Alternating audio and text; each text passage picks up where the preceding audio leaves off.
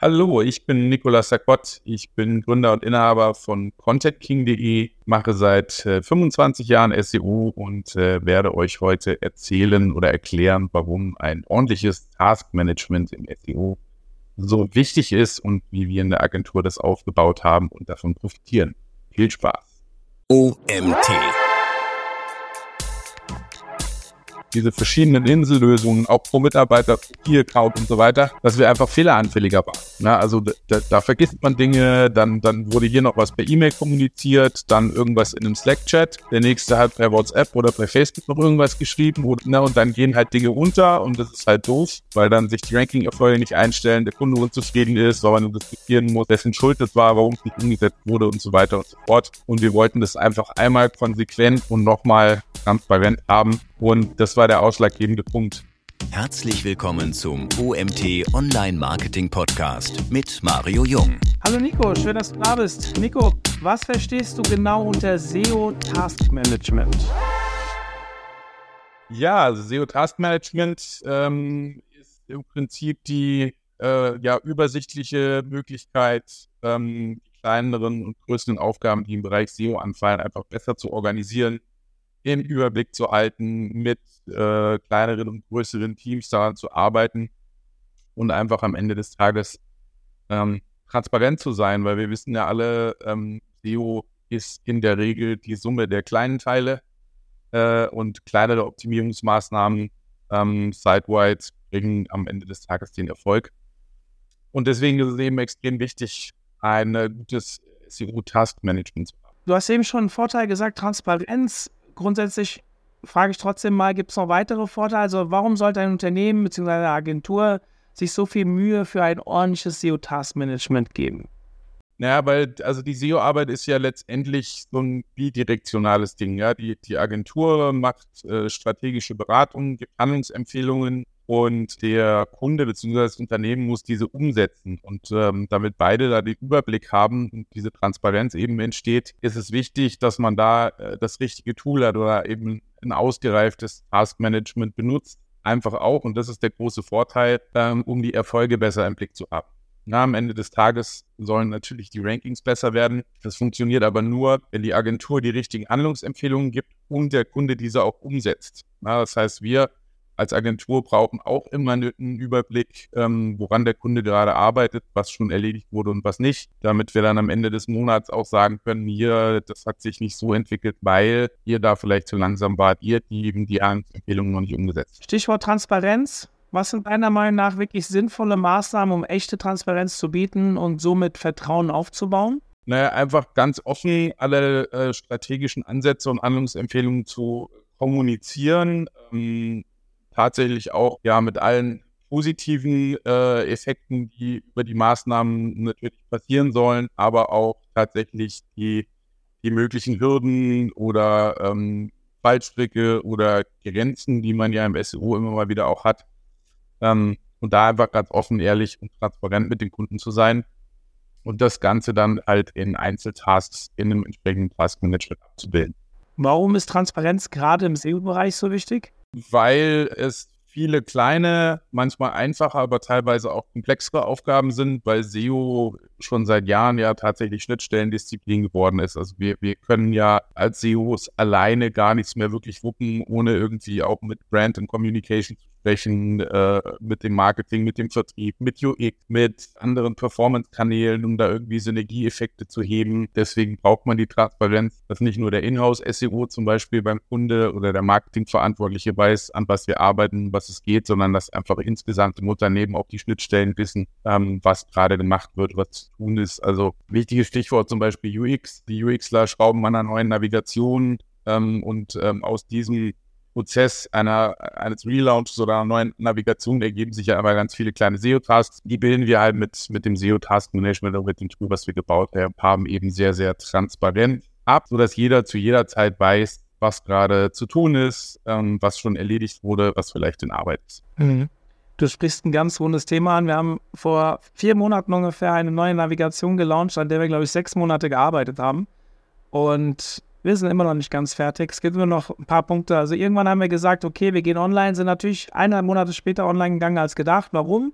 Weil am Ende zwei Aufgaben nicht zugeordnet wurden und nicht fertiggestellt wurden. Gares Beispiel dafür, wie es nicht laufen sollte. Am Ende sind wir sehr happy mit dem, was wir gebaut haben, aber wir merken jetzt wieder, seit zwei Monaten ist nichts passiert und wir wollen eigentlich noch eine Stufe weiterkommen. Also die Navigation, so wie sie jetzt ist, ist in Ordnung und wir kriegen sogar viel Lob drauf, aber es fehlen mir immer noch zwei Punkte, gerade im Thema UX, wo ich sage, da geht es noch besser, weil wir ja Services haben, teilweise mit vielen Unterseiten und wie kriegt man das noch besser hin, dass der User sich noch besser zurechtfindet. Und uns hätte da ein vielleicht besseres Taskmanagement dann auch geholfen. Und große Problem, wir arbeiten dann in zwei Systemen. Der Programmierer hat das Taskmanagement, die, der Rest der Firma nutzt ein anderes. Und auf einmal hast du genau diese Problematik. Ich nehme nicht immer gerne mich als Negativbeispiel, aber das mache ich relativ häufig in, in ähm, meinem Podcast, weil zeigt ja auch, man, wie man dann am Ende daraus lernen kann. Ja? Genau, also die Applikationen sind immer so ein äh, riesen, naja, Sprengstoff in Relaunches, sage ich mal, äh, vor allem ja seit äh, responsive bzw. Mobile Traffic überhand genommen hat und äh, das, was man vielleicht auf dem Desktop nicht schön darstellen kann, muss halt auch mobil funktionieren, vor allem auch crawlbar sein. Das haben wir auch ganz häufig gehabt schon dass die Navigation äh, Desktop und Mobil eben abgewichen haben voneinander und solche kleinen Themen. Und daraus ergeben sich so viele kleine Einzeltasks, die man halt auch mit ganz vielen unterschiedlichen Leuten besprechen muss. Ähm, angefangen von Communications, also welche Produkte sollen überhaupt in den Vordergrund gehoben werden, welche Services bis hin zu UX, wie kann man das Flyout-Menü, äh, was Desktop super funktioniert, Mobile besser abdecken. Ne? Und ja, das, das sind so die, die Standard-Cases, ähm, aus denen sich so viele kleine Tasks ergeben, aber das ist ja nur ein Beispiel. Ja. Es gibt ja noch zig andere Themen im, im SEO. Und wie ich es, glaube ich, vorhin schon gesagt habe, also die Summe der kleinen Teile, die erfolgreiches SEO ausmacht. Natürlich hat man auch hier und da richtig große Hebel, die sofort einen mega Impact bringen, weil sie sidewide irgendwie technisch umgesetzt wurden. Aber die sind ja in der Regel eher einmalig. Das macht man dann einmal und dann, dann ist es so, dann funktioniert und dann geht es eben ans Eingemachte. Was tut man, wenn, wenn Rankings ein bisschen schlechter werden? Kann man Gegenmaßnahmen ergreifen? Wie geht man mit Schwellen-Keywords um, die auf der, äh, die auf der Schwelle zu den Top 10 sind? Und da je nach Kundengröße ergeben sich da halt wirklich immer wieder auch neue Tasks ähm, in der monatlichen Betreuung und Beratung. Und deswegen ist es ähm, tatsächlich so wichtig, dass man das übersichtlich hat. Klar, man kann äh, natürlich auf Standardlösungen setzen. Gibt ja zahlreiche Task-Management-Tools, alles gut. Wir haben nur irgendwann keine Lust mehr gehabt auf zig verschiedene Lösungen oder auf Insellösungen, sondern wir wollten einfach alles an einer Stelle haben, damit auch alle Mitarbeiter zu jeder Zeit auf alle Projekte zugreifen können, damit wir zum Beispiel auch das Thema datengetriebenes SEO abbilden können. Also wir wollen einfach auch die Daten in diesem Tool drin haben, damit wir auch direkt zeigen können, warum wir welche Handlungsempfehlungen geben. Und deswegen haben wir da irgendwann mal eine eigene Lösung gestrickt. Ja, zu der eigenen Lösung kommen wir später noch. Ich würde gerne noch ein bisschen, ganz kurz ein bisschen in der Theorie bleiben. Du hast zu diesem Thema ja einen Vortrag bei der Capix gehalten und da hast du von drei Schritten gesprochen, wie man vorgehen sollte. Magst du uns diese drei Schritte vielleicht mal näher bringen? Genau, also ich glaube, der wichtigste Schritt ist ähm, zunächst mal alle Prozesse wirklich auch zu überblicken bzw. zu definieren, die es so im Unternehmen gibt, die auf SEO einzahlen oder wo SEO eine Rolle spielt oder die das SEO vielleicht auch gefährden, wenn irgendjemand an irgendeiner anderen Schnittstelle irgendeine strategische Entscheidung trifft für die Webseite. Und die sollte man erstmal wirklich zu Papier bringen und sich da einen Überblick verschaffen. Und es ist auch faszinierend, wenn wir das gerade mit neuen Kunden besprechen, dieses Thema, äh, ja, fast erschreckend, wie wenig die über ihre eigenen Prozesse eigentlich wissen und welche Schnittstellen da auch ineinander greifen. Ja, erst, wenn man die Prozesse kennt und letztendlich in Einzeltasks zerlegen kann, kann man in so ein sinnvolles Taskmanagement übergehen. Ja, deswegen ist dieses, welche Prozesse habe ich, Prozessanalyse ist eigentlich so der, der wichtigste Schritt. Und der zweite Schritt ist dann tatsächlich, die Einzeltasks aus den Prozessen ähm, rauszunehmen, da auch tatsächlich Zuständigkeiten zu definieren, Abläufe zu definieren, ähm, an denen man auch immer wieder arbeitet, äh, mit, mit einem entsprechenden, äh, mit einer entsprechenden Erfolgsmessung natürlich dran. Das ist, glaube ich, auch ein ganz wichtiges Thema. Genau, und wenn man sich eine Übersicht über die Prozesse gemacht hat, die in Einzeltasks zerlegt hat, die vor allem wiederkehrend sind, weil das war für uns natürlich als Agentur ein ganz wichtiger Punkt. Ähm, wir sind in der Beratung und wir verkaufen Zeit. Und wenn wir es schaffen, mit den Kunden zusammen die Prozesse und die Tasks so übersichtlich zu machen und so granular zu unterteilen, dann wissen wir auch, an welcher Stelle wir am meisten Zeit sparen können. Gerade bei wiederkehrenden Tasks. Das haben wir ja ganz häufig im SEO. Das haben wir gemacht und am Ende des Tages wussten wir dann, wie die Prozesse aussehen. Die sind natürlich von Kunde zu Kunde verschieden, aber sie ähneln sich doch durchaus. Ähm, auch in Tasks aufgeteilt und dann haben wir eben überlegt, wie können wir das Ganze mittels Software besser digitalisieren und für uns und auch für den Kunden eben zeitsparender aufsetzen. Das sind so diese drei Schritte. Prozesse ähm, analysieren, in Tasks zerlegen, Tasks definieren und dann eben ähm, eine Softwareauswahl treffen. Da haben wir uns relativ schwer getan. Wir kommen ja noch zu dem Thema, aber wir haben echt über die Jahre alles Mögliche ausprobiert und, und haben dann nicht wirklich das gefunden, was für uns das Richtige war. Und dann haben wir irgendwann beschlossen, dass wir es selber In ganz vielen Punkten oder bei Software ist ja oft diese Make it or buy it äh, Thematik, die dann irgendwann äh, aufplatzt ich habe auch schon die eine oder andere Software abgestellt und mir kleinere Sachen selbst programmiert, jetzt nicht in dem gigantischen Ausmaß einer äh, Projektmanagement-Software oder Ticket-Software, nennt sie ihr wollt. Aber natürlich, wenn man etwas regelmäßig braucht, es einfach überhaupt nicht passt, dann macht eine individuelle Lösung manchmal Sinn. Natürlich mit allen positiven und negativen Themen, die dann halt auch mitkommen. Ne? Ich meine, auf der Seite ähm, hat man dann auch äh, eine gewisse, ja, vielleicht wie soll ich sagen, Abhängigkeit, auch für den Kunden, eine gewisse Abhängigkeit uns gegenüber, was ja als Agentur vielleicht gar nicht so schlecht ist, wenn der Kunde eine gewisse Abhängigkeit von mir hat. Aber für die Agentur natürlich positiv, kann aber auch den einen oder anderen Kunden vielleicht auch abschrecken. Wie ist das? Bevor ihr das selbst programmiert habt, was war die Software, mit der du am längsten gearbeitet hast? Oh, ich glaube, man muss da noch ein bisschen erklären und unterteilen. Also wir, wir haben selber mit Jira, mit Asana, mit Trello, ich weiß nicht was alles äh, rumprobiert, aber wir, wir mussten natürlich auch immer so ein bisschen ein hybrides Modell fahren, weil häufig auch die Kunden vorgegeben haben, welches äh, Tool ihrer Wahl wir mitnutzen ja. sollten. Dann haben wir da Zugänge bekommen. Aber das war ja auch eine der größten Herausforderungen. Also wir sind so Key Account mäßig aufgestellt. Also jeder Mitarbeiter hat so seine, seine Zielkunden, die er betreut und hat dann natürlich zu deren Projektmanagement-Software oder Taskmanagement-Software auch entsprechenden Zugang. So, wenn jetzt äh, ein Kollege zwei Wochen im Urlaub ist und ein anderer Kollege den Kunden übernimmt in der Zeit, dann müsste man wieder einen neuen Zugang äh, beantragen einrichten und so weiter. Das ist alles immer ein riesen Nickhack gewesen. Wirklich sehr, sehr unübersichtlich und damit intransparent. Ja, und, und wir haben einfach über die letzten 25 Jahre, so lange war ich schon SEU gelernt, dass Transparenz für uns extrem wichtig ist, aber auch für den Kunden extrem wichtig ist und von den Kunden auch gewünscht wird. Ja, die wollen das auch und wenn die sehen, wie gut das funktioniert und übersichtlich das ist, ähm, dann nutzen die die eigene, also in dem Fall unsere Software auch wirklich sehr gerne. Klar, wir haben auch noch ein, zwei Kunden, die bestehen daraus, in Asana oder in, in Jira weiterzuarbeiten. Das ist auch okay, sollen die machen.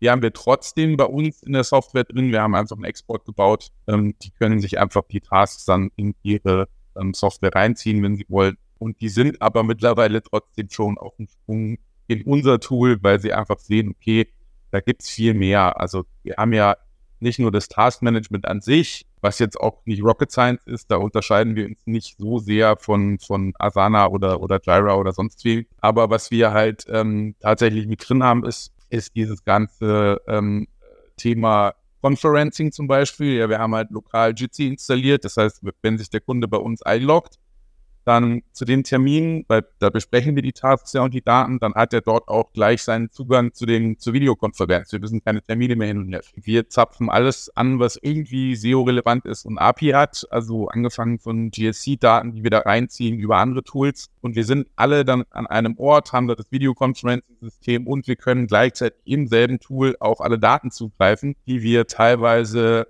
auch, naja, ich will mal sagen, vielleicht ein bisschen besser als Google, äh, Google Search Konsole archivieren und darstellen und auswertbar machen. Also wir haben ganz viele äh, Kennzahlen und Daten auch drin, die du so quasi als Datenbasis zwar in der Google Search Konsole hast, wo Google aber keine Auswertung an. Das macht das Ganze einfacher und, und ähm, auch von der Herangehensweise besser. Also wir, wir sagen nicht dem Kunden, ihr müsst jetzt, keine Ahnung, hier das, dies und das umsetzen auf der Webseite, sondern wir sagen, guck mal, hier sind die Daten, aus der Datenlage ergibt sich folgender Task wäre super, wenn ihr dies und das umsetzt. Da brauchen die auch nicht mehr so viel zu hinterfragen, weil es einfach transparent ist. Ihr habt jetzt die eigene Lösung gebaut. Ähm, ist die Lösung öffentlich? Nein, die nutzt ihr nur für euch. Genau.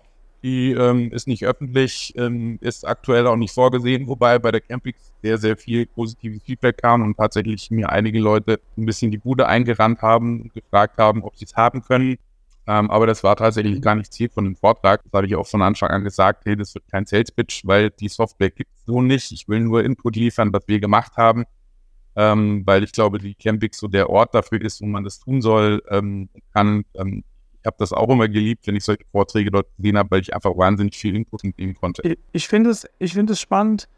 Ich meine, am Ende die Frage, die große Frage ist ja, wieso habt ihr euch entschieden, diesen größeren Aufwand zu gehen? Ich meine, so ein Tool zu bauen, das ist ja, ich kann mich dumpf daran erinnern, dass du mir vor zwei, drei Jahren schon davon erzählt hast, dass du irgendwas in der Richtung planst. Das wird ja auch eine gewisse Zeit gedauert haben. Kannst du öffentlich sagen, wie viele Entwicklerstunden da reingegangen sind? Oh, da müsste ich nochmal in die Folie reinschauen. Ich weiß es gar nicht mehr auswendig, aber wir haben auf jeden Fall einen guten mittleren fünfstelligen Betrag in die Entwicklung gesteckt, bis wir so die erste lauffähige Version hatten. Und natürlich kamen immer mal wieder hier noch Feature-Wünsche, da noch Bugfixes. Ähm, ich habe das gar nicht so genau mitgetrackt. Also vielleicht sind wir mittlerweile sechsstellig, wieder die letzten dreieinhalb Jahre äh, reingesteckt haben, weiß ich nicht genau. Ähm, nee, der ausschlaggebende Punkt war einfach auch, dass durch die Intransparenz oder diese Unübersichtlichkeit und diese verschiedenen Insellösungen, auch pro Mitarbeiter, pro Key-Account und so weiter, dass wir einfach fehleranfälliger waren. Ja, also da, da, vergisst man Dinge, dann, dann wurde hier noch was per E-Mail kommuniziert, dann irgendwas in einem Slack-Chat, der nächste hat per WhatsApp oder per Facebook noch irgendwas geschrieben oder ja, na, und dann gehen halt Dinge unter und das ist halt doof, weil dann sich die Ranking-Erfolge nicht einstellen, der Kunde unzufrieden ist, weil man diskutieren muss, wessen Schuld das war, warum es nicht umgesetzt wurde und so weiter und so fort. Und wir wollten das einfach einmal konsequent und nochmal, ich habe schon ganz oft gesagt, transparent haben und das war der ausschlaggebende Punkt. Ne? Also war jetzt auch nicht unbedingt, dass wir super unzufrieden mit Asana waren, ne? aber ähm, wir wollten halt selber eine zentrale Lösung haben und wir haben halt eine Lösung gesucht, wo wir auch Daten reinbekommen können von extern. Ne? Und versuchen mal GSC-Daten äh, in Asana reinzubauen und die da auszuwerten. Und, und ähm, wollten einfach von viel zu vielen unterschiedlichen Zugriffen, Logins und so weiter und so fort, weil wir halt gesehen haben, dass, dass das äh, sehr, sehr fehleranfällig ist man dann Dinge vergisst und es führt halt ja zu Frustration in der Agentur oder bei den Mitarbeitern. Es führt auch zu Unzufriedenheit bei den Kunden und dieses Thema Unzufriedenheit bei den Kunden und äh, Motivation bei den eigenen Mitarbeitern haben wir damit eben auch erschlagen. Ja, und ähm, das ist wirklich merklich besser geworden. Passieren weniger Fehler. Man muss muss dazu sagen, man muss eine gewisse Disziplin mitbringen, aber das ja wie mit allen Tools. Und deswegen ähm, sind wir da sehr zufrieden, haben super Erfahrungen gemacht und deswegen wollte ich das einfach auch auf der Camping mit den äh, SEO-Freunden und Kollegen einfach teilen und so ein bisschen auch Impulse geben. Hey, kümmert euch mal darum, überlegt mal, ob, eure, ob euer Taskmanagement ordentlich aufgestellt ist, ob ihr Fehlerquellen lokalisiert, ob ihr irgendwo vor allem auch Zeit einsparen könnt, ob ihr an der Kundenzufriedenheit arbeiten könnt, ob ihr an der Mitarbeitermotivation was hebeln könnt, ähm, weil wir einfach die Erfahrung gemacht haben, dass wir das mit dieser Entwicklung auf den richtigen Weg gebracht haben. Also ich muss ja sagen, ich kenne durch unsere Tätigkeit bei OMT natürlich mittlerweile einige Tools sehr gut oder Tool-Anbieter oder wie auch immer. Und ein, ein, sechsstelliger Betrag, wenn er jetzt noch am Anfang steht, das erschüttert mich jetzt nicht. Für eine wirklich gut laufende Vereinfachung. Ich meine, ihr seid eine Agentur, du sagst selbst, seit 25 Jahren bist du aktiv. Content King gibt es jetzt wie lange? Seit elf Jahren in der Konstellation. Elf Jahren, so. Ähm, ich also kenne ja auch den einen oder anderen Kunden, hast du mir auch schon mal genannt. Das sind ja auch dann eher äh, teilweise Enterprise-Kunden, wo man sagt, okay, wenn man hier Dinge vereinfacht bekommt, Thema Konzern, Vereinfachung, ich meine Compliance, was da alles mit reinspielt. Wenn du das einmal gerade gezogen hast und dann schneller bist, kannst du ja ganz andere Effekte erzielen, wo so ein kleiner sechsstelliger Betrag auch kleiner, klein, du wisst, wie ich es meine, ähm, wahrscheinlich relativ schnell an Effizienz wieder reinkommt und die Kundenbindung erhöht sich na natürlich massiv.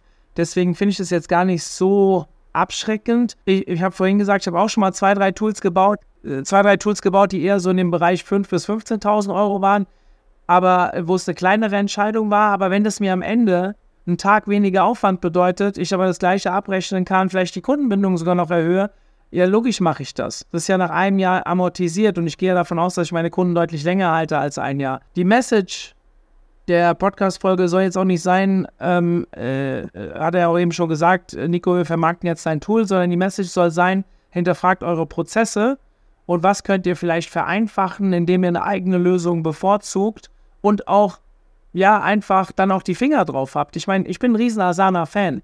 Für meine Prozesse beim OMT absolut ausreichend, nein, überdimensioniert für das, was wir brauchen und wir arbeiten sehr gerne damit. Aber wir müssen auch keine Kunden äh, zufriedenstellen. Wir müssen die Daten, wenn wir einen Fehler machen, ist es nicht so schlimm, das ist unser Fehler. Ja, also ich muss mich nicht jemand extern gegenüber verantworten. Problematisch wird es natürlich dann, wenn ich Kunden habe und dann auf einmal vielleicht deswegen auch ein mittel sechsstelliger Betrag auf der Strecke bleibt, weil wir vielleicht irgendwas nicht umgesetzt haben oder der Kunde es nicht umgesetzt hat. Und dann wird es meiner Meinung nach problematisch. Man sollte es zumindest mal auf den Prüfstand. Genau, also das, das ist, glaube ich, ein ganz wichtiger Punkt. Da kann man tatsächlich auch ein bisschen gegenrechnen. Also einmal, äh, es ist natürlich ein mächtiges Tool geworden und Entwicklerkapazitäten kosten Geld, das wissen wir alle. Und da finde ich, sind die Summe, die wir da reingesteckt haben, jetzt auch nicht so exorbitant hoch.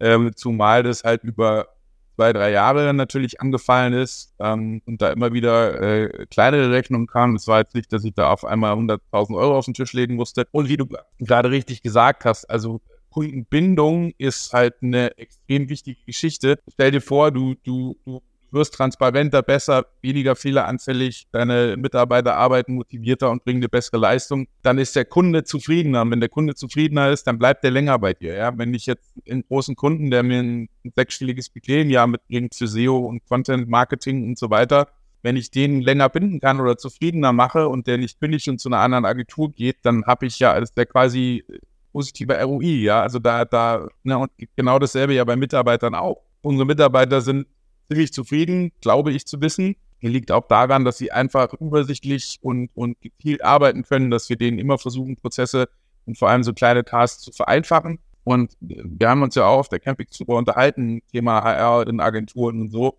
Nachwuchs und Mitarbeiter zu finden. Wenn du deine Mitarbeiter zufriedener und motivierter machst, dann gehen die halt nicht so häufig, was auch wieder bares Geld bedeutet, ja, und Stress und Nerven und Aufwand, ne? Und all diese Dinge in Summe machen sowas einfach lohnenswert. Ne?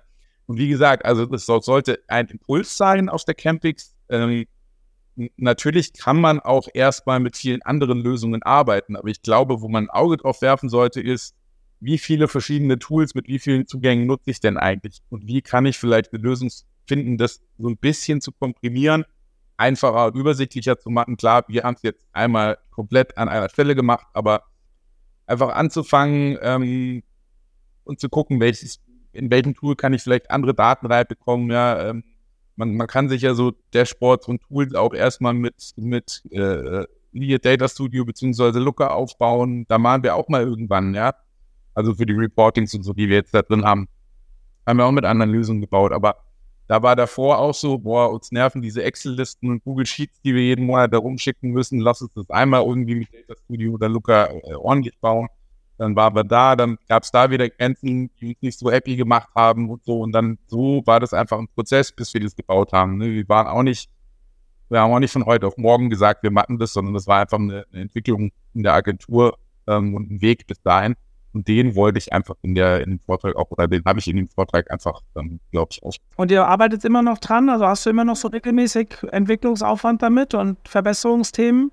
Ja, ja, klar, genau. Also wie gesagt, ich habe ja schon angesprochen, wir versuchen damit äh, nicht nur die Kundenbindung, Mitarbeitermotivation zu erhöhen, sondern wir versuchen halt Prozesse auch, wenn es geht, zu digitalisieren oder zu automatisieren. Ein Riesenthema, was wir jetzt natürlich auf der Agenda haben, ist, ist äh, alles, was irgendwie AI ist. Wie kann uns AI in den Prozessen unterstützen oder in den einzelnen Tasks? Versuchen wir jetzt irgendwie anzudocken über die API und da einzubinden. Also da gibt es gerade zig äh, kleinere Baustellen noch und und wir entwickeln das natürlich weiter, um auch auf der Höhe der Zeit zu bleiben. Ne? Also wenn, wenn du einen neuen Kunden bekommst, der noch nie irgendwie SEO gemacht hat, dann sind so, so, so Mini-Tasks halt, ja, wir gucken uns mal die Title und Descriptions an, äh, gleichen das ab mit irgendwelchen CTR-Werten aus der GSC, mit durchschnittlichen und gucken, ob wir die irgendwie besser machen können durch einen klickstarkeren Titel und so weiter und so fort. Du kannst halt sowas mittlerweile prima von der AI erledigen lassen, indem du einfach sagst, hey, äh, ChatGPT, ähm, schreib mir mal eine klickstarken Titel Title und eine Meta-Description für dieses Keyword und gibst noch ein paar Basisinformationen dazu, wie so ein Online-Shop für Hausschuhe, was weiß ich. Und dann kriegst du da halt cooles Zeug zurück. Und wenn du das halt integrieren kannst und dann äh, dem Kunde auch als Daten zur Verfügung stellen kannst, ist es natürlich super. Ne? Und das ist auch was, was du halt mit einem Asana oder Jira halt nicht hinkriegst. Ich wüsste jetzt nicht, wie ich ChatGPT an Asana anbinden kann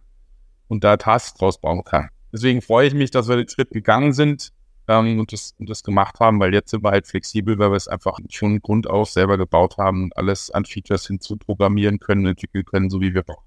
Ich mache jetzt mal die weise Voraussicht oder versuche mal den Wahrsager, in drei Jahren habt ihr ein Tool auf dem Markt.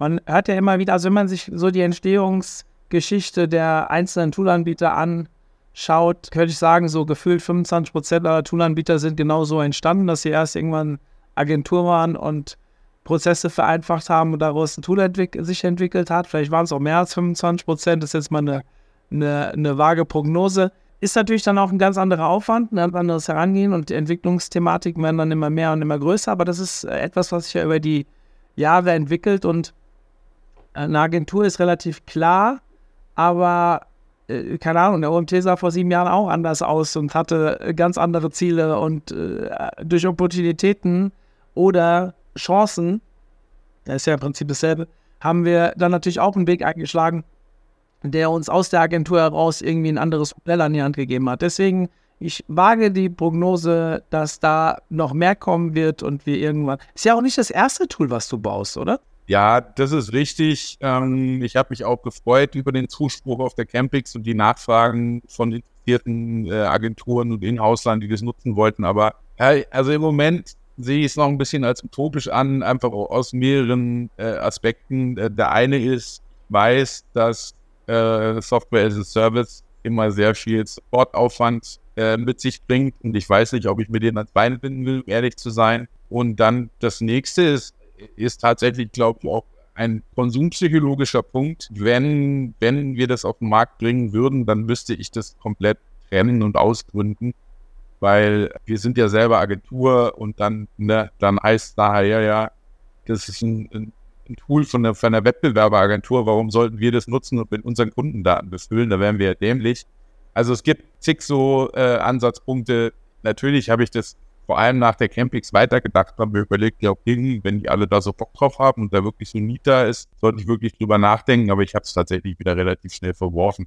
Aber ja, sag niemals nie. Also keine Ahnung, ne? Vielleicht, ähm, vielleicht lassen wir die Agentur irgendwann Agentur sein und machen nur noch Tool. Im Moment sehe ich es eher nicht. Bin gespannt, ich bin gespannt. Super, geiles Thema. Ich glaube, der eine hat es mitgenommen.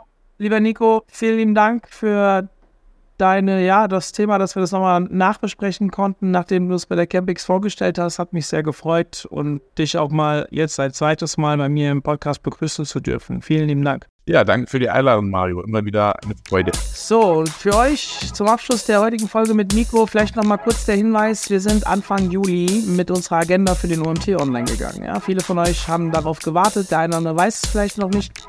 Die Agenda ist online und ihr könnt jetzt schauen, ob es hier auf euch passt. Wir haben viele SEO, Social Media und KI-Vorträge. Natürlich auch alles andere im Online-Marketing ein bisschen mit abgedeckt.